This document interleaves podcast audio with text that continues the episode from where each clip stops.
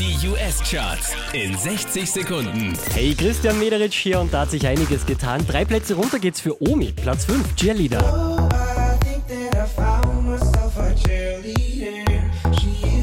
Right her.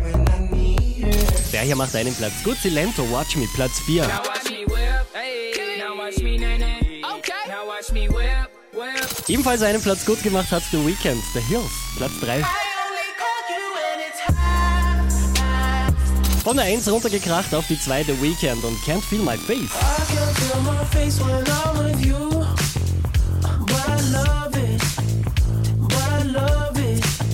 Neu eingestiegen, direkt an der Spitze in den US-Charts, Justin Bieber, What Do You Mean? What do you mean?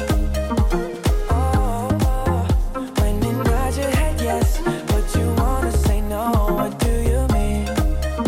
Mehr Charts auf charts.kronehit.at.